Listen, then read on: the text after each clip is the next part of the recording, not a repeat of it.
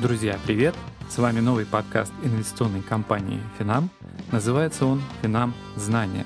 Здесь мы делимся с вами полезными советами и лайфхаками из мира финансов и инвестиций. Начнем с выпусков, которые мы подготовили вместе с Натальей Смирновой, известным блогером и независимым финансовым советником. Это серия уроков о финансовой грамотности и основах инвестирования на фондовом рынке. Устраивайтесь поудобнее, приятного вам прослушивания и, конечно, удачных инвестиций. Друзья, мне кажется, что есть эм, два типа людей. Ну, по крайней мере, из тех, кого я встречала в своей жизни. Первая категория людей, они вообще категорически не признают никаких кредитов, никаких долгов. Нет, только на свои. А есть вторая категория людей, которые говорят, да, кредиты, конечно, нормально, с удовольствием использую, буду использовать еще и еще. Вот вопрос, где истина? Вы знаете, я вам скажу, что истина лежит где-то посередине. Потому что кредит – это финансовый инструмент, которого не надо бояться. Не надо считать, что он вам принесет какой-то вред. В общем-то, вред может принести любой финансовый инструмент, который используется не по назначению неправильным образом. И сегодня я предлагаю вам поговорить про кредиты. Он будет полезен и тем, у кого есть кредиты, и тем, кто их планирует взять, и тем, кто уже взял, пожалел и понимает, что есть проблемы, и, возможно, скоро не получится по ним платить. Поехали. В этом уроке мы с вами будем говорить очень-очень про многое. Мы будем говорить, эм, ну, мое, по крайней мере, мнение, когда можно и даже целесообразно брать кредит. Это первое. Второе, мы будем говорить про реальную ставку по кредитам, потому что то, что у вас в рекламных материалах прописано, очень часто не имеет ничего общего с тем, под какую реальную ставку вы берете кредит. Мы также поговорим про те случаи, когда, например, э, кредит э, лучше в этом случае не брать, а работать только на своих деньгах. Ну и, конечно, мы покроем ситуацию – не очень приятную, но с ней, к сожалению, люди сталкиваются. Что делать, если у вас есть проблемы с погашением по кредитам? И если вы вот-вот уже, вот скоро, допустите, проблемы, у вас будет э, просрочка и так далее, и так далее. Мы много сегодня покроем, так что, что называется, устраивайтесь поудобнее. Давайте поговорим сначала, когда кредиты в принципе целесообразны. Потому что, еще раз говорю, нет плохого финансового инструмента. Есть неправильное использование. Я заготовил для вас свой личный список, когда я считаю кредиты актуальными. Нет, я не говорю, что надо бежать и точно брать. Но вот в этих случаях я могу это понять и обосновать. Первое. Но если цель железобетонно нужна, но вы понимаете, что в реальные сроки на нее своих денег не накопить. Ну, это очевидно. И классический пример здесь ипотека. Если вы точно решили, что вам нужна именно эта квартира и так далее, и так далее. Второй вариант, эм, ну, например, если вы находитесь в ситуации, что у вас сейчас даже есть какая-то сумма накоплений, и вам сейчас нужно что-то крупное оплатить, и вам на это, может быть, даже этих денег хватает, но спустя какое-то время у вас еще одна крупная цель, и на нее уже не хватит. И если вы сравниваете цель именно сейчас и цель в какое-то время в будущем – то может быть ситуация следующая. Например, сейчас вам нужна машина, и под нее можно взять более льготный автокредит. А когда-нибудь потом у вас будет там отпуск или, не дай бог, там какая-то операция, и на эту цель берется обычный потребительский кредит уже без каких-то льготных ставок. И вам выгоднее те деньги, которые у вас сейчас есть, использовать на ту цель, под которую будет более дорогой кредит, а под нынешнюю цель взять кредит, потому что он более дешевый. Вот, например, такая ситуация может быть, когда я кредит понимаю именно под эту цель, хотя вроде бы накопление есть, казалось бы. Следующее. Когда у вас ну, только заначка есть, например, и вы понимаете, что у вас в любой момент могут быть какие-то непредвиденные расходы, и поэтому, если сейчас вам нужно что-то важное оплатить, нельзя тратить заначку. Вы скажете, ну а как же? Ответ очень простой. Ну, допустим, вы всю заначку потратили на то, чтобы купить машину. Всю. И бац, там с машиной что-то происходит. Откуда вы будете финансировать эти расходы? Хм, правильно, возьмете срочный кредит или кредитную карту. Под какой процент? Ну, конечно, не под процент, э, под который вы можете взять автокредит. Особенно, если есть льготные опции. И получится, ну, непонятная какая-то ситуация. Гораздо выгоднее заначку оставить, не тратить, а на цель, которая, ну, так уж случилось, что вы ее достигли, и раньше они не позаботились, финансировать за счет кредита. То есть заначку мы не тратим. Ни в коем случае. Но в следующих уроках мы будем говорить про заначку чуть более детально и подробно. Следующее. Если ситуация гиперинфляции.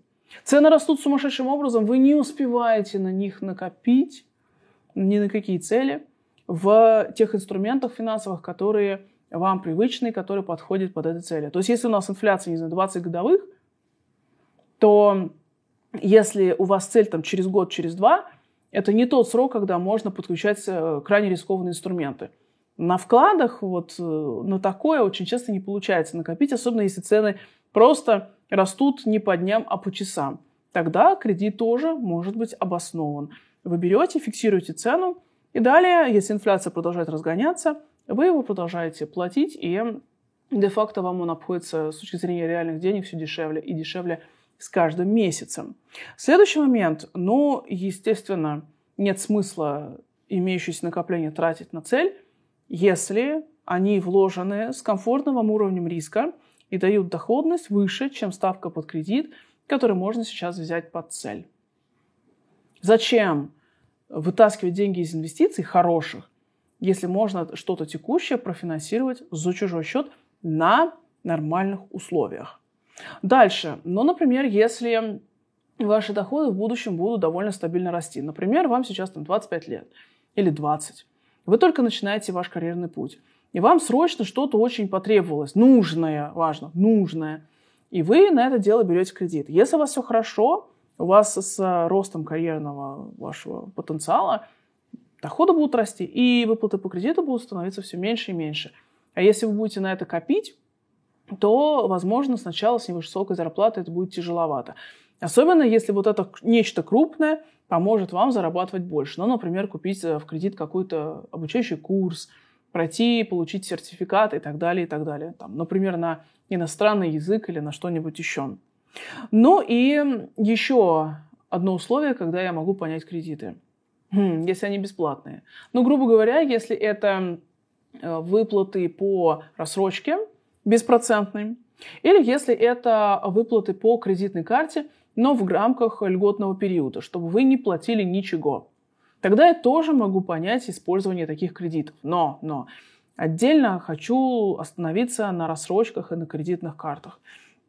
Могу сказать, что я подготовила для вас э, два чек-листа отдельно по рассрочке, отдельно по кредитным картам, которые вам нужно желательно до того, как вы эти продукты оформите и будете использовать, детально изучили.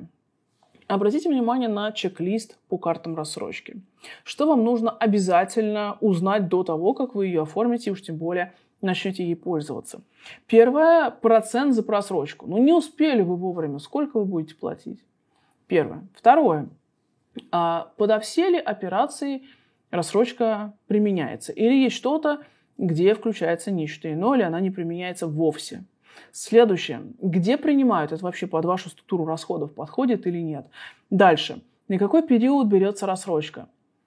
Если там средний период 3 месяца, и вы понимаете, что это будет все равно ежемесячный платеж весьма солидный, вам это не подойдет. Дальше. Ну, естественно, нужно изучить все комиссии. Особенно если вы планируете эту карту рассрочки гасить из сторонних банков. И помните, пожалуйста, что если мы говорим про карты рассрочки, то если вам предлагают еще страховку этой карты, она от мошеннических действий чаще всего не помогает. И поэтому, если вы взяли карту рассрочки, дополнительно брать еще страхование я бы не стала. Я бы была просто аккуратна в плане того, чтобы никому не давать параметры карты, не отвечать на странные звонки, ну и так далее. Если мы говорим про кредитную карту, вот вам чек-лист, что нужно обязательно проверить до того, как вы ее оформите. Первое. Если уж мы говорим про кредитку, то это, с моей точки зрения, инструмент, который применим только если вы планируете все гасить в течение льготного периода, беспроцентного. И поэтому самое первое, на что нужно смотреть, это как именно считается этот беспроцентный период, с какой даты по какую, чтобы вы точно не допустили просрочки, не попали под процент. Правильно? Правильно. Дальше. Естественно, нужно посмотреть, а каким операциям это, этот льготный период применяется. Бывает такое, что если вы по кредитной карте снимаете наличные или перечисляете деньги там, на ваш там, не знаю, брокерский счет и так далее, или покупаете, оплачиваете страховку жизни, то бывает, что здесь не применяется этот льготный период, и вы сразу по таким операциям уходите под процент. Это нужно оформить и узнать до того, как вы станете счастливым обладателем кредитной карты. Следующее. Если даже вы ее оформляете, следите за кредитным лимитом. Его может как бы автоматически вам продлевать и увеличивать без вашего согласия. Или согласие будет как-то легко сделано через галочку, которую вы даже не запомните, не увидите. И вы таким образом будете спровоцированы на то, чтобы все больше уходить в долги, все больше, больше, больше брать. А чем больше вы возьмете, тем тяжелее потом в рамках льготного периода отдавать, сами понимаете. Поэтому следите за кредитным лимитом. Это видно в вашем приложении вашего банка. Дальше обязательно уточняйте полную стоимость кредита. Что такое полная стоимость кредита? Это стоимость кредита не только в части процентов, которые вы платите банку, но и стоимость всех остальных комиссий, в том числе третьим лицам, на которые вы попадаете, если вы оформляете тот или иной э, кредитный продукт. Полная стоимость кредита всегда обязательно указывается в договоре, который вы подписываете с банком. Поэтому не оформляйте никаких кредитных карт и иных кредитов, если вы не увидели полную стоимость кредита. Это первое, самое основное правило по любому абсолютно кредитному продукту. Ну и обязательно уточняйте, что вам, простите за слово, не впарили страховку жизни. Потому что очень часто по кредитным картам ее предлагают, или она даже стоит где-то через галочку. Вы можете ее оформить, это будет дополнительная сумма, и это будет дополнительная стоимость кредита. И помните, что по страхованию жизни в рамках именно кредитных продуктов выгодоприобретатель не ваши близкие, а банк. Поэтому страхование жизни – процесс и в общем-то, инструмент правильный, но это должно быть не под кредитный продукт, мое мнение, а под ваши финансовые цели. И в уроке про риски мы будем детально про это говорить. А вот чтобы вам ничего не впаривали, нужно, соответственно, детально смотреть. И, кстати, выплаты по страховке, они будут учтены в полной стоимости кредита. Ну и напомню, что если вам по кредитной карте будут предлагать э, не только страховку жизни, но и страховку карты от мошенников – от мошенников в реальности страховка редко когда работает, потому что ничего доказать нельзя. Поэтому я не уверена, что я могу еще раз страховку кому-то рекомендовать. Мое мнение – это выброшенные деньги. Потом дольше будете разбираться и пытаться доказать, что это не ваша вина и страховка работала. Теперь давайте поговорим про то, как выбирать кредит. Потому что если мы с вами определили, что кредит мы все-таки берем, то тогда нужно брать его правильно. Первое, самое основное, ну, вы можете, конечно, сказать, что это привет, капитан, очевидность, но тем не менее это правда первое, с чего нужно начинать, это выбор кредита наиболее дешевого под вашу финансовую цель. Именно так. Но и здесь мы тоже ориентируемся именно на полную стоимость кредита. То есть мы не смотрим рекламные буклетики и так далее. Мы просим пример договора, где это должно быть обязательно наверху указано жирным шрифтом в обязательном порядке. И что же это за кредиты наиболее дешевые? Но прежде всего это целевые кредиты. По умолчанию кредит на какую-то конкретную цель, скажем, на машину, на квартиру, он дешевле, чем просто потреб на что-нибудь. Да? По возможности берем целевые кредиты. Второе. По возможности смотрим, есть ли какие-то специальные условия по кредиту именно по ту цель, под которую вы собираетесь это взять. Чаще всего это у нас наличие программ с поддержкой государства. Ну, например, если это автокредит, это автокредит с господдержкой. Если это ипотека, можно зайти на сайт Дом РФ и посмотреть, какие там сейчас специальные программы по ипотеке действуют и подходит ли что-нибудь именно для вас. Если это, например, образование, то посмотрите, есть ли образовательный кредит на тот момент, когда вам это понадобится, подходите ли вы под критерии, и можете ли вы взять. Обычно вот эти специальные кредитные программы с госучастием всегда имеют хорошую льготную ставку. Но вы должны, естественно, под них подходить. Если не подходите, ну что тогда делать? Тогда вы смотрите в тот банк, где у вас э, либо хорошая кредитная история, либо зарплатный проект, ну, либо даже не зарплатный проект, а куда вы регулярно получаете зарплату. И есть шансы, что там вам предложат кредит э, под хорошую ставку. То есть первый этап – выбор кредита с наилучшими условиями. Рекомендую вам для мониторинга кредитов сайты, например, банки.ру и сравни.ру, где очень хорошо все систематизируется и можно многое найти. Ну а для спецпрограмм я уже говорила по ипотеке Дом РФ, по образовательному кредиту и, собственно, автокредитам с господдержкой. Это надо, что называется, гуглить в момент, когда вам это потребуется, потому что эта программа может быть, а может и не быть. Следующее. Мы берем кредит только в той валюте, в которой вы зарабатываете. Если это рубли, то только рублевый кредит. Просто запомните, и мы будем, не будем больше к этому возвращаться. Следующий момент, на который нужно обращать внимание, это чтобы выплаты по всем кредитам у вас не превышали 30% от вашего ежемесячного дохода. По всем кредитам. То есть это не то, что вы берете один кредит, у вас уже есть там какие-то кредитные карты, и вы их не рассматриваете. Это как бы другое. Нет, это по всем абсолютно обязательствам в месяц у вас должно уходить не больше, чем 30% ежемесячных доходов. Так стабильнее. Ну и, естественно, когда уже взяли кредит, нужно регулярно смотреть на условия, которые предлагает рынок, потому что вполне возможно, что если вы брали кредиты в условиях довольно высокой ставки, и со временем она пошла на снижение, вы можете правильно рефинансироваться. Именно так. Если мы говорим про то, чтобы выбирать кредиты, я также рекомендую минимум один раз в году проверять свою кредитную историю. Это сделать довольно легко. Мы заходим на сайт госуслуги, и там, как указано в моей напоминалочке, вы легко можете найти. Можно через поиск... просто поисковик. Там, Бюро кредитных историй, БКИ. Или кредитная история забить в поиск. И сразу у вас нужный раздел откроется. Вы можете два раза в году проверять это абсолютно бесплатно, без каких-то проблем. И для чего это нужно? Это нужно, чтобы вы понимали, как вас видит банк. Это нужно запрашивать до того, как вы будете претендовать на какой-то кредит. Бывает такое, что в кредитной истории ошибка. Бывает, что вы вообще забыли, что у вас где-то какие-то непогашенные кредиты, и вас видит банк сейчас не очень здорово, поэтому вам нужно все закрыть. Если говорить про кредитную историю, она охватывает 7 э, лет с момента последних изменений. Но если говорить про то, на что смотрит банк, на последние, ну, где-то 2-3 года. Вот вам нужно, чтобы 2-3 года последние были абсолютно чистые. Никаких просрочек, там, долгов э, в плане задолженности э, перед банком. Чтобы все было хорошо, и вы платили в срок, если у вас э, за 2-3 года были какие-то обязательства, и вы по ним платили. Но и если мы говорим, что еще нужно смотреть, на показатель долговой нагрузки. И он рассчитывается для физических лиц с 2019 года. Но если говорить про то, как это считать, косвенно я вам уже его назвала. Если вы сами будете мониторить, что у вас по вашим доходам не было превышения 30% от доходов по всем кредитам, все будет хорошо.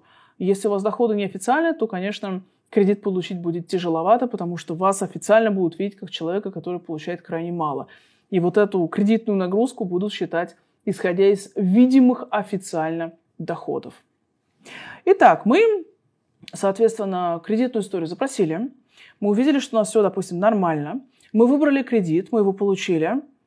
Что дальше? Многие говорят, ну все, на этом закончилось, мы просто платим вовремя. Ничего подобного.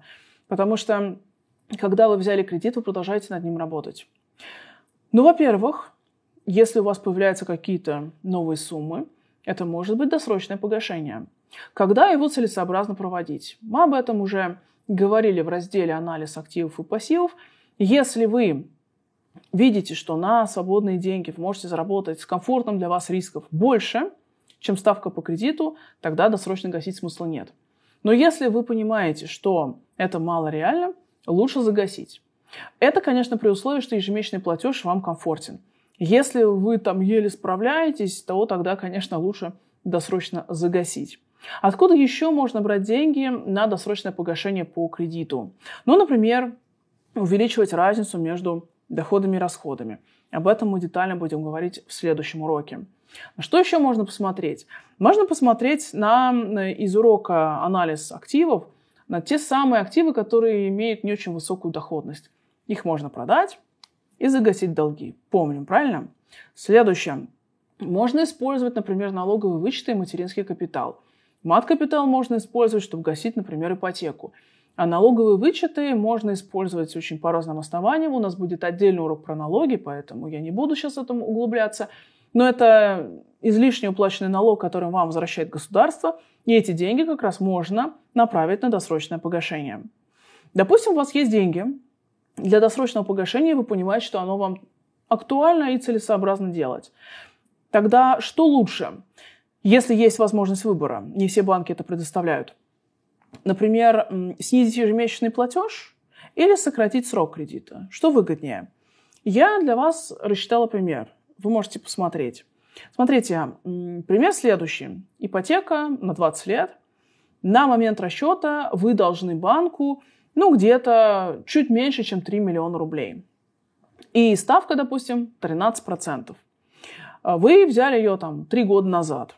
Взяли 3 миллиона.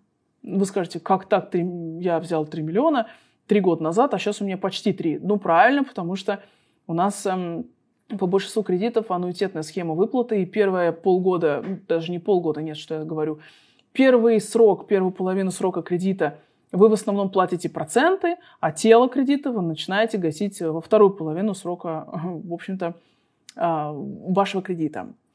Итак, ваш ежемесячный платеж чуть больше, чем 35 тысяч рублей.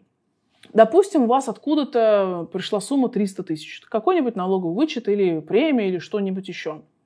Вот что лучше сделать? 300 тысяч э, направить на досрочное погашение и срок сократить? Или сократить ежемесячный платеж? Давайте рассмотрим два варианта. Вариант первый. Если мы выбираем сокращение ежемесячного платежа, то у нас будет сокращение до суммы 31,5 тысяч рублей и экономия за оставшийся период ну, соответственно, получается где-то почти 730 тысяч рублей. Если мы выбираем вариант сократить срок, мы срок сокращаем до 15,5 лет, и у нас экономия почти 2 миллиона. Резюме? Правильно, конечно, нужно сокращать срок. Чем дольше срок кредита, тем больше переплата. Поэтому если мы говорим про то, что вы делаете досрочное погашение, по умолчанию лучше выбирать сокращение срока, если платеж вам, безусловно, комфортен. Идем дальше. Что можно сделать еще для того, чтобы сократить расходы по кредитам? Можно использовать такой прием, как консолидация. Что это такое? Это когда много, как правило, мелких, коротких по сроку и дорогих кредитов вы закрываете одним на более долгий срок под меньшую ставку. Вот пример. Допустим, у вас есть эм, три потреба под 25-27% на 1-2 года. Вы можете взять э, потреб на 5 лет под меньшую ставку и все это дело загасить. Ежемесячно вы высвободите примерно 18 тысяч рублей. Да, хорошая экономия, но при одном условии, что вот эту экономию вы не будете тратить на то, чтобы взять новый кредит.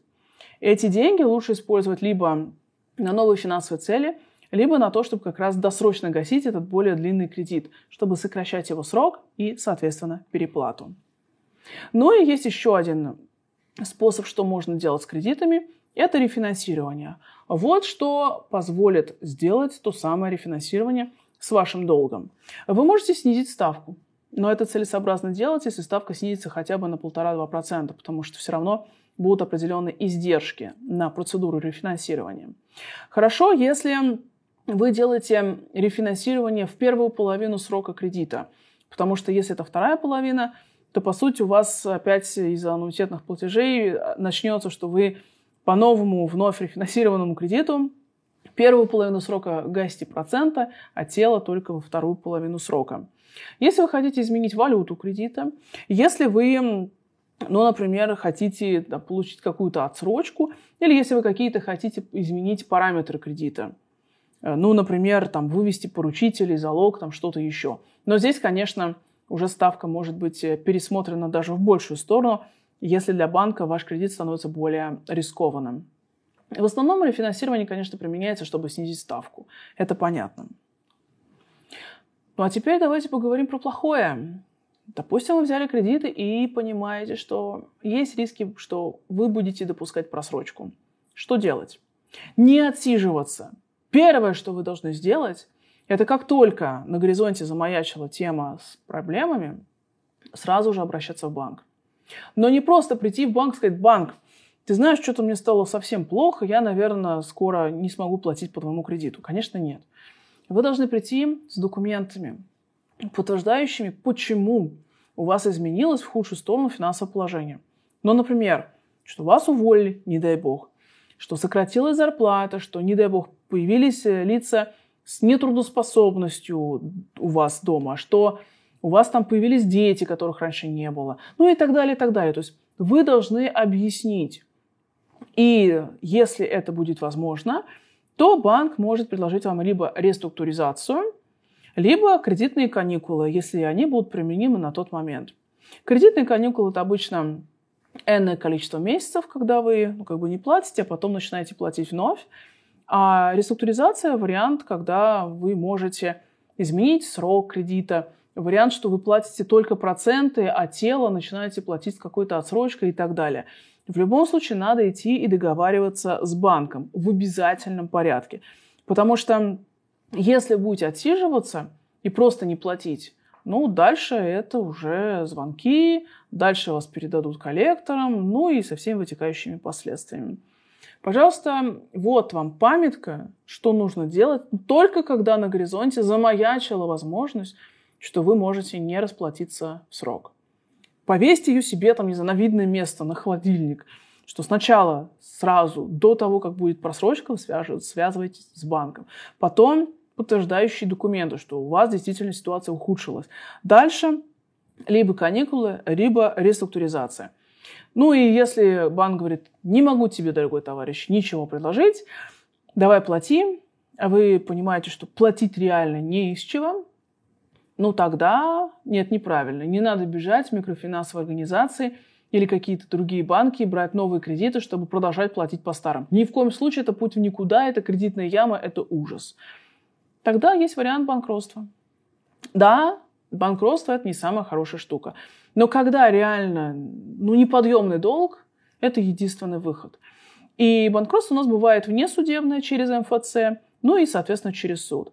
если мы говорим про МФЦ, тогда у вас долг должен быть от 50 эм, до 500 тысяч, и против вас не должно вестись исполнительное производство, не должно быть не снятой судимости и так далее. То есть вы такие чисты. И тогда вы через МФЦ это делаете. Если это что-то неподходящее под внесудебное, тогда это делается, естественно, через суд. Что происходит в случае, если начинается банкротство? Ну, варианты следующие. Либо в рамках процедуры банкротства, например, все-таки кредитор с должником до чего-то договариваются, либо если не договариваются и говорят, нет, все, банкротим, тогда есть 6 месяцев на то, чтобы реализовать все ваше имущество, кроме того, на которое не может быть обращено взыскание.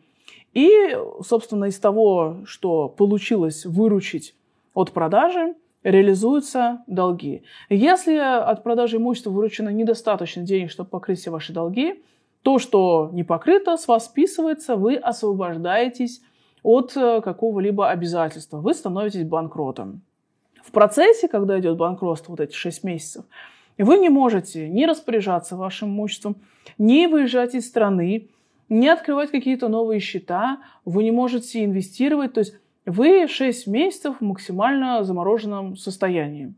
Но когда процедура завершена, вы признаны банкротом, с вас э, все долги автоматически списаны, ну, как бы начинается новая жизнь. На что не может быть обращено взыскание? Я рекомендую сразу посмотреть э, статью 446, пункт 1 ГПК РФ. Но если кратко, это единственное жилье, кроме случаев с ипотекой, ну и плюс там минимально необходимое для жизни имущество и минимальные деньги. Вот весь список, можете детально заходить в соответствующую статью, тут все прописано. Конечно, Вы можете сейчас сказать, о, так это ж круто, я сейчас вообще банкротом себя объявлю и вообще платить не буду. Банкротство – это хорошие меры избавления от чрезмерной нагрузки, но у него есть последствия. В частности, вот перечень основных. Я выделил только основные. Во-первых, вы не сможете занимать руководящие должности в зависимости от того, в какой сфере. Это где-то от 3 до 10 лет. Дальше. Вы не сможете брать новые кредиты и займы в течение пяти лет без указания факта, что вы были банкротом, признаны тогда-то, тогда-то. И у вас есть возможность подавать на банкротство только раз в пять лет. Поэтому это мера чрезмерная, и эта мера не для того, чтобы просто взять что-нибудь и не заплатить. Нет, это вот последняя инстанция, когда действительно выхода другого нету. До этого лучше не доводить, а как до этого не доводить, собственно, я рассказала в этом уроке. Теперь ваша задача пройти тест и выполнить задание, которое к этому уроку предусмотрено.